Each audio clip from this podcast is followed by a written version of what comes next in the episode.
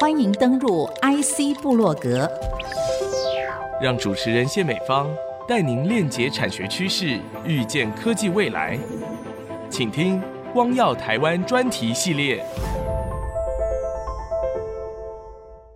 IC 之音主客广播 FM 九七点五，欢迎您再度收听 IC 部落格“光耀台湾”专题系列。我是节目主持人谢美芳。同步辐射光如何在不破坏珍贵古物的情况之下，探究民情的材料和音色之谜，以及珍贵古物奥秘呢？今天要邀请两位学有专精的学者共同探讨。上半段为您邀请到的是台大化学系戴环清教授，和您分享。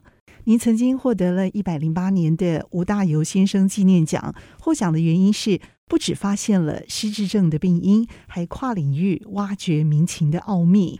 想见哦，您对于小提琴民情的研究是闻名海内外，不但发表在美国国家科学院院刊上，也获得了世界知名媒体采访报道。您来跟我们来分享一下，您研究有几百年历史的意大利小提琴民情究竟是怎么展开的呢？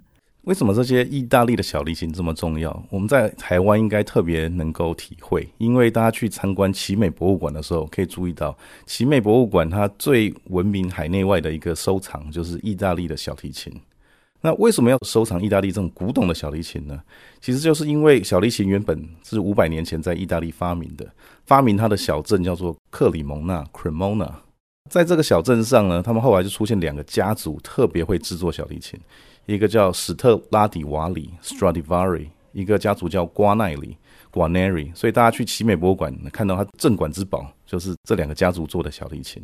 你看世界上现在著名的小提琴家，不管是林昭亮还是 Perlman，甚至早一代的海菲兹啊、帕格尼尼，还有马友友，都是指定要用这两个人做的小提琴或是大提琴。那后面这两个家族在一七五零年，他们停止打造这些手工小提琴以后，整个制琴就衰退。所以这两百多年来，世界各地的制琴师都想要复制这样的秘密，就他们到底怎么样可以做得特别好听，可是都失败。所以这就成为一个你可以说科技史上的，还有文化史上的一个大的秘密。那很多科学家、很多研究者，甚至很多制琴师都想解开这个秘密。那因为都一直没有办法解开这个秘密，所以我们现在还要把现代科学应用上去。我跨入这个领域完全是巧合，因为我原本在加州理工学院读的是化学博士，这是我在美国留学的时候。然后，而且我做的研究是偏向生物化学领域，所以跟小提琴是八竿子打不着。可是因为我有一个朋友，他刚好对这个题目很有兴趣，他是一个也是加州理工学院的一个学生。他是因为他是台湾裔，可是他是德州长大。他跟我说，德州有一个教授叫 Joseph Najvari，在德州农工大学，他号称他用科学的方法去分析 Stradivari 的民情，然后找出了他的秘密，而且他所复制出来小提琴有一样的音色，这是他自己对外宣称了。那我就觉得说，这个不晓得是真的还是假的，就对这个感到非常有兴趣。那刚好有一年，我朋友他要回德州过圣诞节。那我在德州有亲戚，那我们就说我们一起去德州观光一下，然后顺便开车去找这个教授，跟他聊一聊他的小提琴研究。然后就发现这个教授其实非常厉害，他也是一个化学博士、生化教授。他其实师从过两位诺贝尔奖得主，在瑞士跟英国。他也本来是匈牙利人。那那一年刚好我们去拜访他的时候，他又发表了一篇非常重要的论文，在全世界最有名的一个科学期刊叫做《Nature》自然杂志。那在这篇论文里头呢，他很幸运的在别人维修这些民琴的时候刮下几片木屑，然后送给他，他就拿去做光谱分析，然后他看到这个光谱的特征也跟我们自然的木材，还有甚至我们老化过的木材都很不一样，所以他就怀疑，哦，这民琴里头有一个秘密，可能是当年这些制琴师还有把木材拿去做化学处理，因为我们科学仪器越来越进步，所以那时候只能看到一点点蛛丝马迹，就是说他是第一个发现证据说。呃，这个木材是有被处理过，这个在民琴研究里头是非常重要的，因为早年大家一开始要想要复制民琴，都是从它的形状、它的构造下手。因为小提琴正面它叫云杉，就是美国那个洛克菲勒中心那棵圣诞树就是云杉，那背面是枫木，就是加拿大国旗上面那个枫木，这些都是欧洲很常见的木头，所以大家不觉得说这个木材有什么特别。大家都知道去哪里找这些木材，所以就要仿制它的形状跟构造，可是都没有成功。那后来大家发现 Stradivari 涂漆非常漂亮，所以大家就开始拼命研究的涂漆的成分，怎么样让它看起来跟它一样漂亮。然后这三十年来，有很多科学文献去分析它涂漆的成分，但是并没有找到大家想象中的一个神奇的一个配方，或者是一个神奇的成分。就是其实它用的就是当年油画的一些原料而已。所以其实他在药房买到这些原料，其他人也买得到，就我们也都知道这些原料是什么。所以大家还是很觉得很奇怪，为什么各方面都去 copy 它，可是最后还是 copy 不了它的声音。所以 Najvari 他研究的突破点就是说，他提出了说木材可能是有被人为处理，然后这个东西是从来没有人讲过，也从来没有人知道，也完全失传。所以这可能就是他们暗藏的一个秘密。可是现在问题是说，好，你知道他有处理过，但是他到底怎么处理？而且当年那篇论文只有研究背面的枫木，那正面的云杉到现在还没有人发表过，所以它可能还藏了很多新的秘密。而且木材还会老化。它的化学处理跟它老化这样子到底都有什么影响？所以这就是我们实验室现在正在研究的一个方向。其实民琴相当的昂贵，您又是如何取得研究的素材？我也很好奇，你究竟研究了哪些小提琴民琴？同步辐射光让您看到了哪些民情的奥秘，像是木材的材料、木材化学处理的秘密配方以及涂漆等等。我们都了解，同步辐射已经有相当大的科技突破，在这方面的能力又是怎么展开的呢？事实上，我跟这位美国德州的 Najivari 教授是好朋友，因为我第一次拜访他以后，又多次拜访他，常跟他讨论这个问题，因为我也在这个领域发表一些论文。我回到台大以后呢，运气非常好，就是有一位欧洲的专家，他也是研究民琴涂漆的专家，他跟我说他有一批木材，从民情维修时刮下的木材，问我会不会分析。那我很爽快的说我会分析，虽然我没有做过这个领域，但是我想说先抢先赢，所以我就说那你就把它寄给我，就可以分析。不过他真的寄过来以后，我们又花了很多年，所以我们第一个。我们已经发表的部分，是我们想去复制 Najvari 教授他的结果，因为大家知道科学它最重要，为什么可以求真，就是它可以被复制，不断复制一个实验或者不断重复验证的过程中，才知道什么是科学的真相。所以，我们第一个就锁定枫木，看看他讲的是不是真的。那他其实已经退休，他把他剩下的木材给我，我就跟奇美博物馆还有这个德国的研究者要了，都是 Stradivari 的枫木。那我们来做一个比较，发现，诶，虽然从不同地方拿来的枫木。分析起来发现，他们都有被化学处理，而且处理的配方都相似的，所以可见这个是可以被验证的。所以这件事情，透过我们从不同的来源取得号称是 Stradivari 的样本，但他们都有一致性，就代表他真的，他当年真的是有处理这些木材，而且你拿的当初去刮下来那些琴都真的是他做的。那这是我们第一步。那我们在这个研究做了什么呢？我们用了很多不同的技术，那包括光谱技术，还有元素分析。那我们去同步辐射做了什么事情呢？在这个研究里头，我们是用同步辐射。同步辐射主要是可以产生各种不同波段 X 光。那我们利用其中一个工作站，它的 X 光是用来做 X-ray diffraction 晶体绕射。它主要是看一个材料它的结晶性。那大家会想说，木材头怎么会有结晶呢？我们通常想结晶就是盐巴啊这种晶体这种，但是其实木材里头它的纤维素它的排列也是非常规则的，所以它是有结晶性的。这个结晶性的纤维素才是木材里头最强韧的部分，就像我们大楼的那个钢筋一样，对，所以这是它支撑它的主要结构。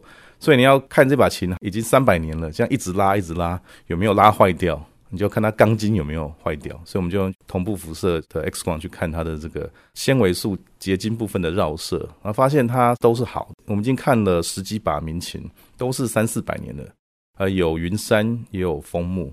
发现他们的这个纤维素的结晶性都是完好无缺的，所以这是一个好消息，代表你拉三百年，至少不会把它这个支撑结构的部分给它拉坏掉。所以当年是有自己的秘方的，啊，这是我们已经发表的一个成果。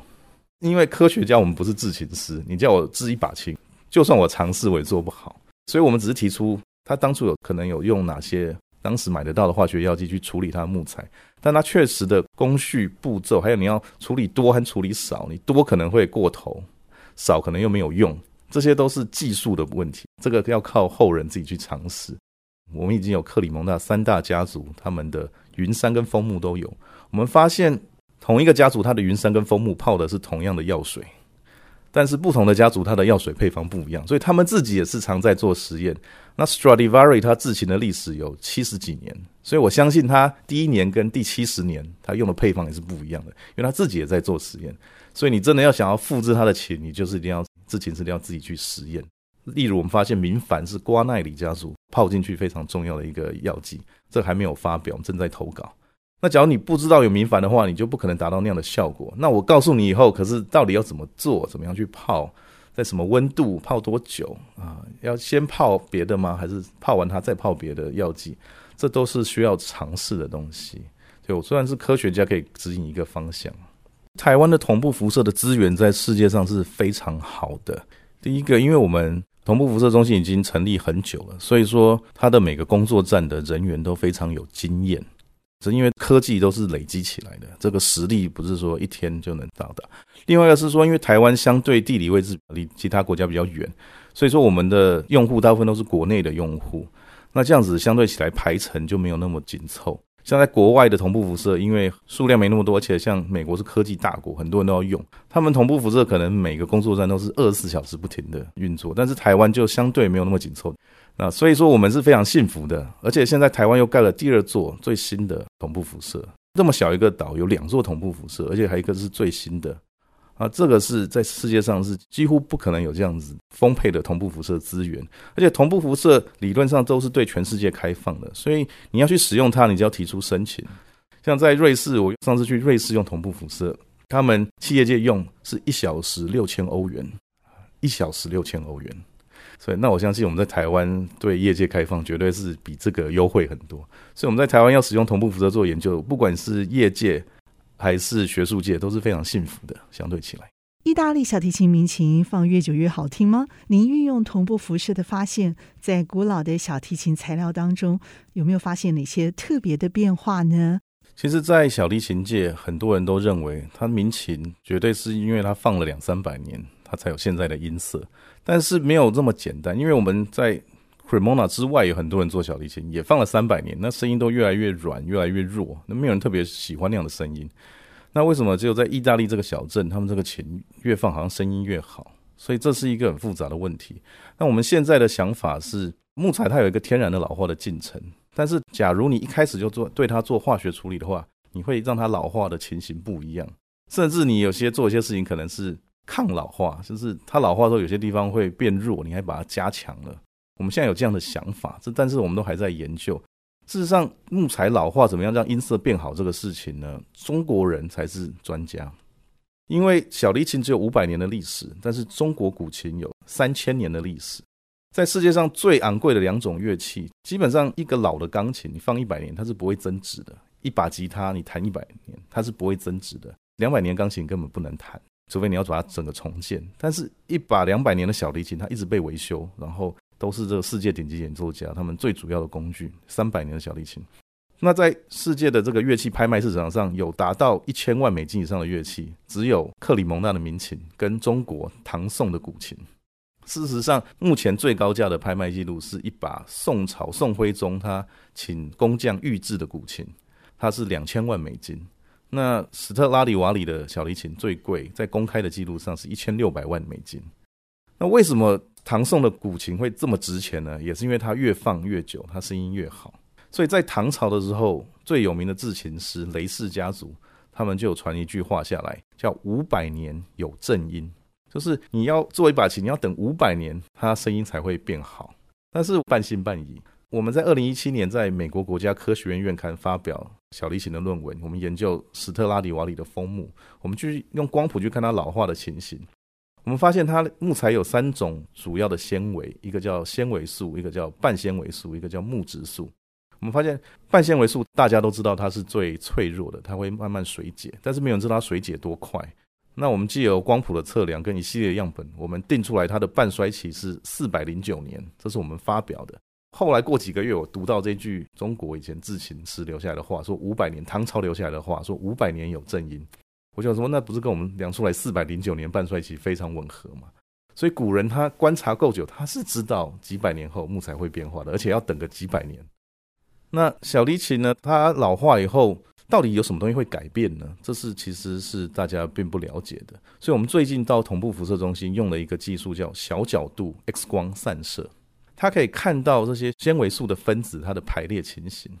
所以我们就一直在怀疑，你震动，你去弹它一千年，弹它五百年，或拉它三百年，是不是可以让里头的分子重新排列？它的排列不一样，只要它能重新有不一样的排列的话，就很有意思了。因为你拿一块新的木头，它是不可能有这样子的排列。不管你把它雕刻成什么形状，它震动起来就不会跟这个古代的民琴是一样的，所以它发出的声音就不可能是一样的。所以我们很想，除了看到说有些东西会分解，或者他们加了一些化学成分进去。我们其实最想看到就是木材它的内部分子层次的结构已经改变，经过几百年，甚至受你当初处理的影响，它真的有不一样的结构。那我们最近的确得到这样的成果，我们发现最有名的两个字琴是 Stradivari 跟 Guarneri，他们内部木材它的枫木的分子的排列，纤维素分子排列是不一样的，而且都跟天然的木头不一样，也跟他的老师阿玛蒂是不一样的。我们想，唯一的原因，唯一可以解释的方法，就是他们做了不同的化学处理。那那些化学处理影响，会影响它的老化情形，也也会影响它的分子怎么样在振动之后去重新排列。所以我们会看到不同的排列情形。我想这是一个在这个领域算是蛮划时代的一个发现。当然，这还没有发表。像古筝，我举古筝为例好了，古筝它的面板没有办法承受那么大的弦的张力，所以它二三十年就会退化。所有做古筝的人，弹古筝的人都知道。古筝几十年就可以丢掉了啊！可是古琴是要传千年的，所以中国有句古话：“意见千年琴，难闻百年筝。”这根本不会有人把古筝放一百年。在中国古琴，就是七弦的古琴跟这个意大利民琴，它的特色就是大家公认它声音是越放越好。那我问过很多不同国的朋友，你们国家有没有什么乐器，它的声音会越老越好？到目前还没有问到。而且你看，全世界的乐器拍卖市场上。会一直增值的乐器就是中国古琴跟意大利的小提琴，它是一直在增值，到现在还没有停止。这个现象我觉得是一个非常有趣的现象，也是值得科学家去探索。因为没有人知道为什么，只要是没有人知道为什么事情，可是大家有兴趣，就是科学家可以发挥的一个机会。那我们刚好有幸就可以利用同步辐射的小角度 X 光散射这样的技术，去看到纤维素的分子，它一束是二十四条，那它们可以怎么样重新排列组合？好，这个是可以用我们 X 光的技术去看到的。很多人问我说，有没有可能现在复制出 Stradivari 一样的小提琴？当然，我不是制琴专家，那我也没有能力去做这样的事情。但是从科学学理上的推测，我觉得是相当困难。就是我们也许可以模仿它当初处理木材，或者是它上的涂漆的原料，但是这些东西都会经过时间去改造它。然后刚好他尝试出来一个配方，它随着时间会让小提琴的声音越来越好。虽然在我们材料科学界有所谓的加速老化，但是加速老化是一种一个东西它耐用度的测试而已。它其实里头发生的变化，并不是跟真正天然的老化是一样的。就是我们加速老化去烘烤木头，烘烤两天，它跟你在那边放或震动两百年，那绝对不是同一个物理化学现象。哦，你只能模拟它。我们用各种不同分析技术去看，你造成的结果其实是相当不一样的。民琴是一个很精细、很脆弱的一个东西，所以你要应用加速老化方法达到它正常老化效果，我觉得是不可能的。事实上，中国古代做古琴的人，他有说过，他们有尝试过一百种不同各种人工老化的方法，或是各种小伎俩，他们都说都没有办法跟天然老化的一个琴去比。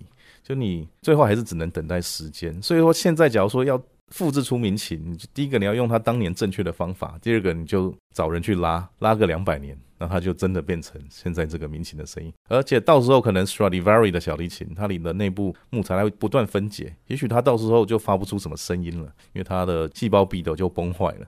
我觉得这是有可能的。事实上，上次纽约时报采访我的时候问我说。诶，那你发现民琴它内部会不断分解，那你觉得这个民琴还可以使用多久？我就说一到两百年吧。结果《纽约时报》写出来的故事是说，在一百年就会坏掉。然后很多人就问我说：“哎，啊，戴环清，你说这个民琴只能再拉一百年了吗？” 我说：“哦，没有啦，我觉得我也不确定，但它我可以确定它不会是无限久。而且小提琴 Stradivari 的音色是很明亮，它的特色，这是它最厉害的地方。”跟明亮的东西老化，通常木材是软化，它应该越来越暗，声音会越来越暗。那为什么 Stradivari 跟 Guarneri 的琴可以保持明亮这么久？可能跟他们做化学处理很有关系。中国古琴它讲究圆润的音色，所以它自然老化一千年以后，它可能更圆润，这可能是它天生的一个优势。对，我不相信意大利民琴可以超过五百年、六百年。那中国古琴甚至一两千年，我觉得都有可能。所以可能两百年后，我们的确会没有 Stradivari 可以用。所以我们现在制造出跟它类似的技法，去做出一样的琴，然后经过两百年使用，到时候就可以顺理成章的取代它。所以这是我觉得我们可以追求的目标。上半段节目非常谢谢台大戴环清教授精彩的解析。先休息片刻，稍后回到 IC 部落格光耀台湾专题系列。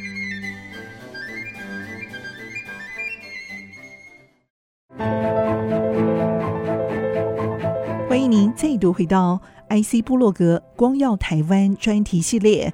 下半段 IC 部落格这个专题呢，要为您专访故宫，也是同步辐射中心的陈东和研究员。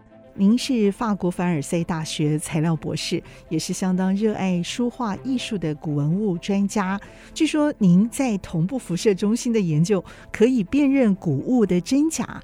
那么也请您是不是可以用古瓷、古玉或是其他文物做例子，来跟我们分享一下同步辐射光可以帮助我们看到用人类过去的肉眼所无法看到的古物重要的一些秘密呢？原因是什么？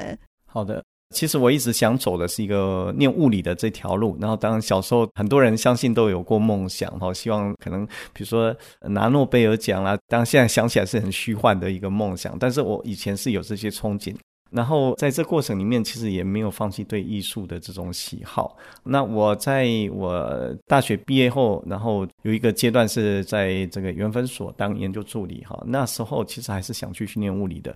但是因为对艺术感兴趣，所以我在考研究所的时候，我其实物理和艺术一起考。但是很不幸的，物理是被取，但是我的艺术是正取，所以那时候非常犹豫，到底我将来要念什么。但是还是先去念，结果就是念了艺术，在中央大学的艺术学研究所。后来因为一些机缘之下，了解有一个叫做文化资产的保存的这样一个科目的公费的考试，所以我就去考，结果我就考上公费，然后就到法国去。当时在申请学校也是理工、材料、化学啦、物理啦都申请，然后艺术也申请，结果最后是化学这方面呃申请上了，所以就去念。但是我在出国前其实一个很明确的目标，就是说我当时在台湾已经知道法国罗浮宫有一个实验室。他们专门做文物的分析，也利用物理、化学、材料各方面的知识去做分析。所以我出国之前，其实我已经非常开心的知道说可以把科学的知识应用在艺术文物上面。所以当时就下定决心，我一定要进罗浮宫的实验室。所以后来到法国去，就是朝着这个目标走。那回到台湾，其实还是继续原来的这样的一个方向。其实文物所涉及的范围很广。真假可能很多人一般都知道，说，哎，这个鉴定真假可能用科学的方法是很厉害。那事实上，文物它涉及的层面，它可能有包含保存啊、修复的议题，也可能包含比如说古代的工艺史啦，或者是我们一般研究科技史、科技史，它可能就是会透过我们的分析去解开很多的秘密。比如说，我当时在法国，我们就曾经把巴黎博物馆里面的玉器送到格诺布的同步辐射呃中心，欧洲同步辐射中心去做一些分析。当时想要厘清的是有关这个玉本身的一些，比如说颜色的问题啦。或者是说它的铁的这个元素在里面扮演的角色啦，像这样的话，我们就可能可以更多了解，不只是材质本身。好，那这些对古物的研究分析所得到资讯，其实有办法进一步透过这样的东西去厘清有一些文化上的一些问题，或艺术史上的一些问题。我在法国的时候，当呃有些当时的一些同事，他们也做一些研究，然后比如说研究埃及木乃伊，然后研究木乃伊的头发，然后了解比如说头发里面有什么什么成分。当有个同事他研究是拿破仑的头发，然后想要看他是不是有中毒。那为什么用同步辐射呢？因为同步辐射的好处就是说，一般我们文物很大。好，那我们能看到的解析度可能会受限，哈，就是说有时候用的仪器的关系。但同步辐射，因为它光束很小，然后准确性高，所以一般可以针对非常非常小的文物去做一些分析，然后得到很好的、很高的解析度，就说灵敏度啊、解析度都很好。所以可能在很短的时间，我们针对一个小文物就得到一个很好的数据。那这个对研究这种古代东西也很有帮助。那我举另外一个例子哦，就是说当时有个同事研究那个埃及的香膏瓶。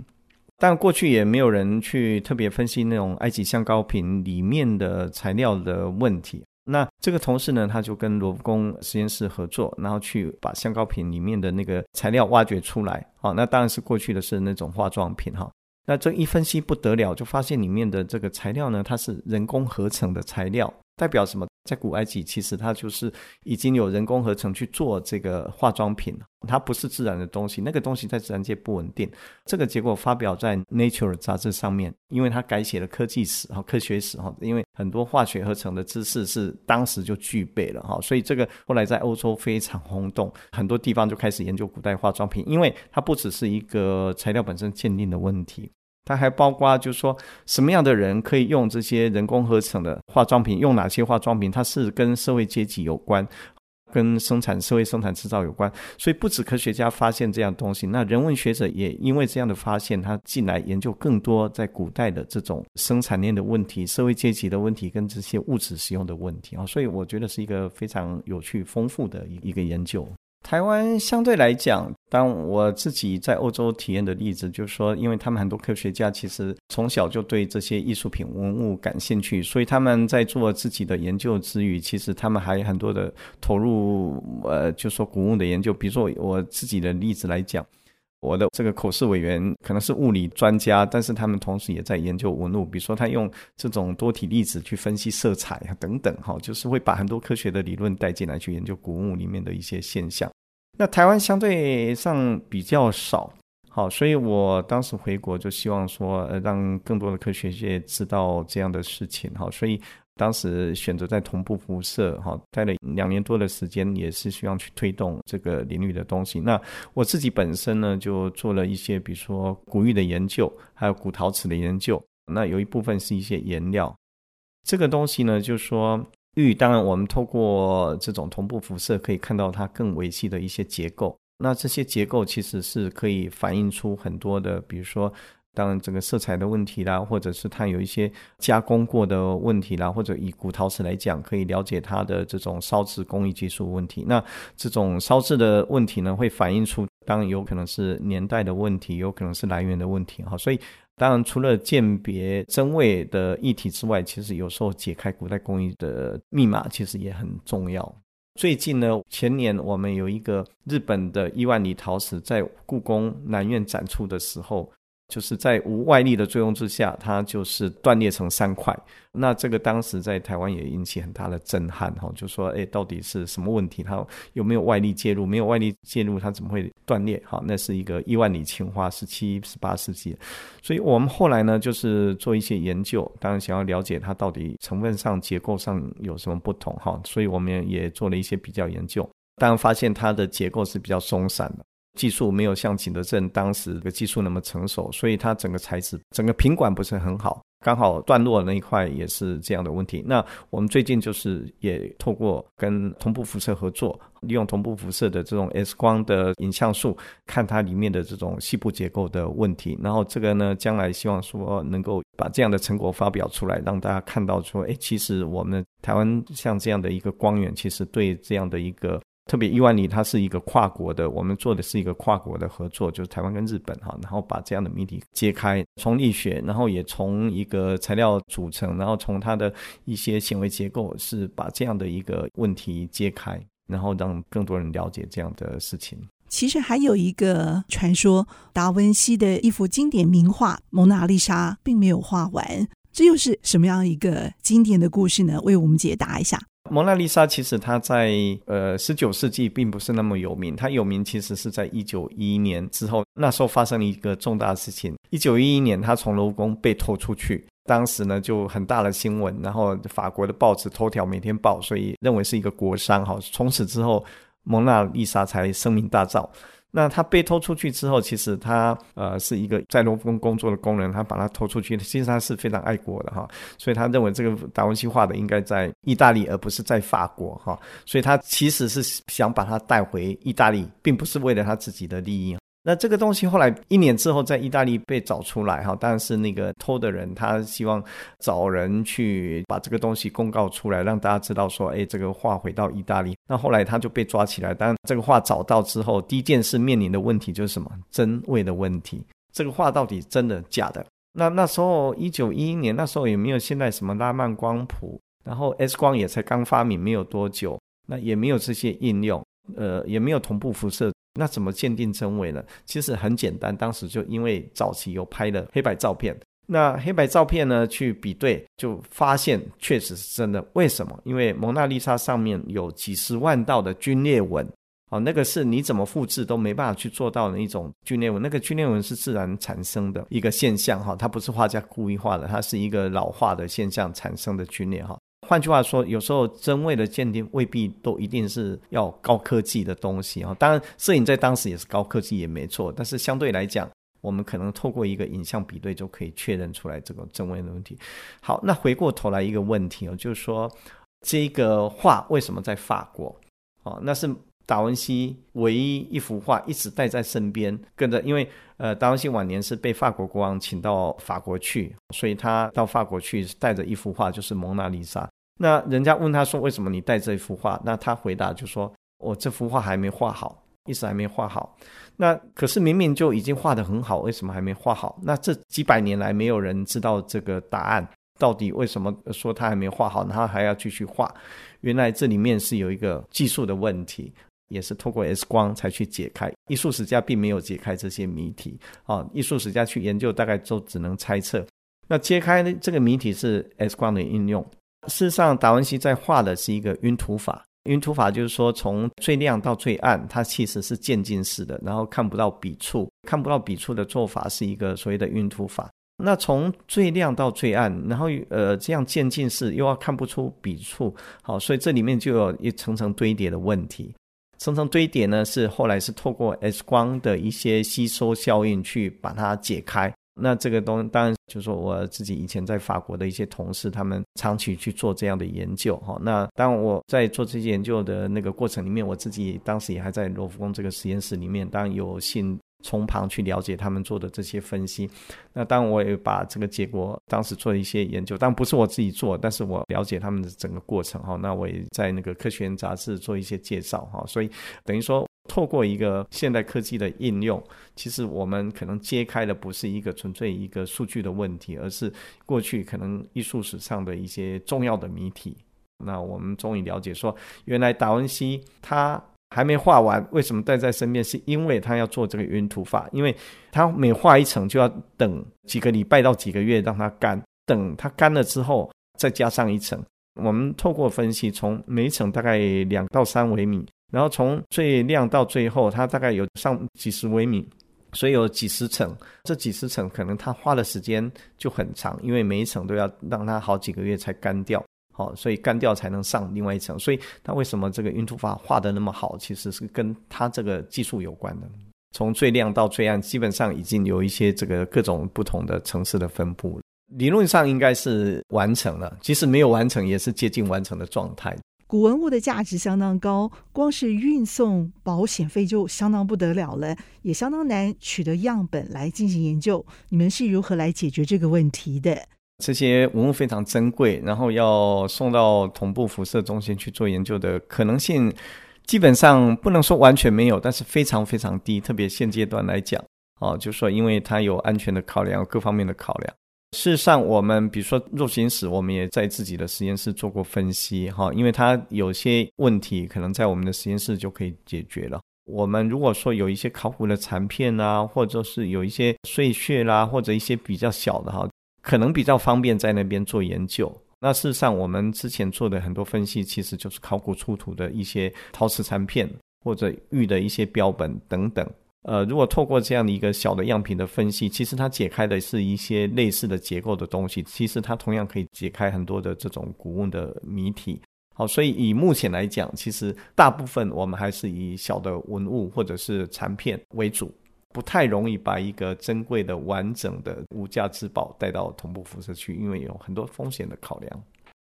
您在故宫建置了 X 光电脑断层扫描仪，这样的一个 X 光电脑断层扫描仪可以研究哪些谷物范围？这和同步辐射中心的光源会不会有什么样的差别呢？又涵盖了哪些不同的谷物研究领域？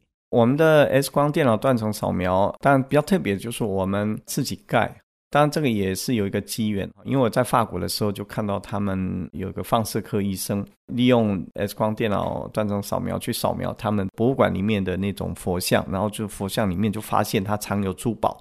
然后在不破坏的状况之下看到里面，然后里面也有经书啊，那个佛经那个经书，其实它是很脆弱的哈，不能碰啊，因为碰它可能就会碎掉。所以当时用断层扫描就一层一层把它揭开，完全不用碰触。哇，这个当时在法国的新闻也很大的去报道这样的一个事情哦，那对我也造成很大的震撼。我当时就觉得哇，台湾故宫应该有这个东西，所以我我回到台湾也是一个目标，我就是要建立一个电脑断层扫描。那当时其实也没有什么经费，因为断层扫描其实很昂贵的仪器，所以我们就是自己买买一些设备。零件自己建造哈，那几年之后，其实现在也运作的还不错。那我们做的例子，当然就是除了三维的、二维的，我们都能做。然后做的，比如说包括青铜器啦、这个书画啦、陶瓷啦，好，那也都有做漆器等等哈。那最近去年的一个例子，就是我们做象牙球，大家知道象牙球好多层。哦，那好多层我们不能揭开，对不对？那不能揭开，不能用手去把它扒开，那怎么看到里面的结构呢？那只好用电脑断层扫描。电脑断层扫描，我们就可以透过数位的影像处理、三维影像重建跟后置的处理，去把一层一层的球剥开，也可以看到里面的刻雕刻的痕迹啦。等等，这是过去没有办法看到的。那我们透过这样的一个实际的应用，其实是看到过去呃我们所不知道的东西。哈，这是一个例子。另外一个例子就是我们做转新品，转新品就是一个有有内屏外屏的一个东西，然后从外面它的那个颈部我们可以转动，可以带动它内屏的旋转等等。那它的结合是怎么样结合，是一过去也不是很清楚。好，那我们透过三维的影像，就可以慢慢把它的结合的结构的一个制造的一个工艺技术把它揭开来。当然，我们例子还很多，包括很多有人来踢馆的，然后呃，我们的研究人员没办法回答，求救我们的实验室，那我们就把一些问题厘清之后，终于可以去回答这些观众，然后扬眉吐气去讲，哎，我们的东西没问题啊，这样案例是倒是不少。在应用相关技术部分，您对于未来的古物研究展望和同步辐射中心这方面的合作发展上，您会有什么样不同的看法和观点？以一个博物馆来讲，我们面对文物，它涉及的面向很多啦，就是说文物会有保存的问题，会有修复的问题，会有我一开始讲的工艺史的问题、科技史的问题。那我们实验室的角色，当我自己是站在一个比较高的角度来看，我们希望就是说，这个东西带进来之后。我们能够更宽广的跨越这个科技人文的这样的题材去看这些文物哈。我举一个很简单的例子啊，就是我们其实清宫有一个呃，现在知道是阿兹特克的黑曜石的魔镜。那这个东西呢，在过去三百多年来，没有人弄清楚它是什么东西。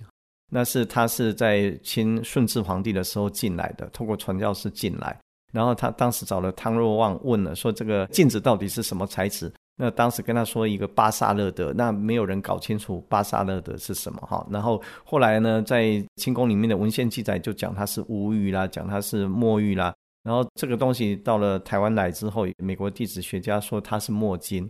后来呢，我们的研究人员觉得这个怪怪，在大英博物馆看到类似这个标明，明明是黑曜石镜，他就开始怀疑这个难道不是黑曜石吗？这个后来送到我们实验室，终于把这样的东西揭开来，原来这个镜子是从。中美洲到欧洲，再透过传教士传到中国，然后再跟随国民政府到台湾，所以它有一段跨越时空的一个流传的一个过程。那三百多年来没有人弄清楚过，那我们在实验室就透过一个跨领域的合作，把这样的谜题揭开。好，所以我我们希望是说，分析它不是只是一个数据哈，这个数据背后，我们希望能够穿透这样的东西，然后去跨越背后的一些东西，看到它深远的一些人文的东西、文化的一些东西。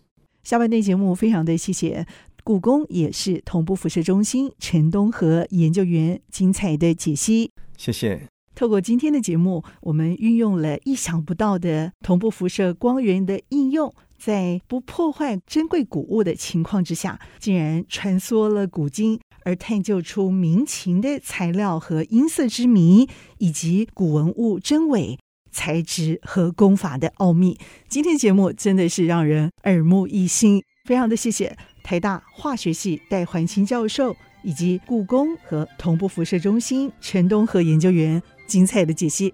IC 部落格光耀台湾专题系列。我是谢美芳，我们下星期再会。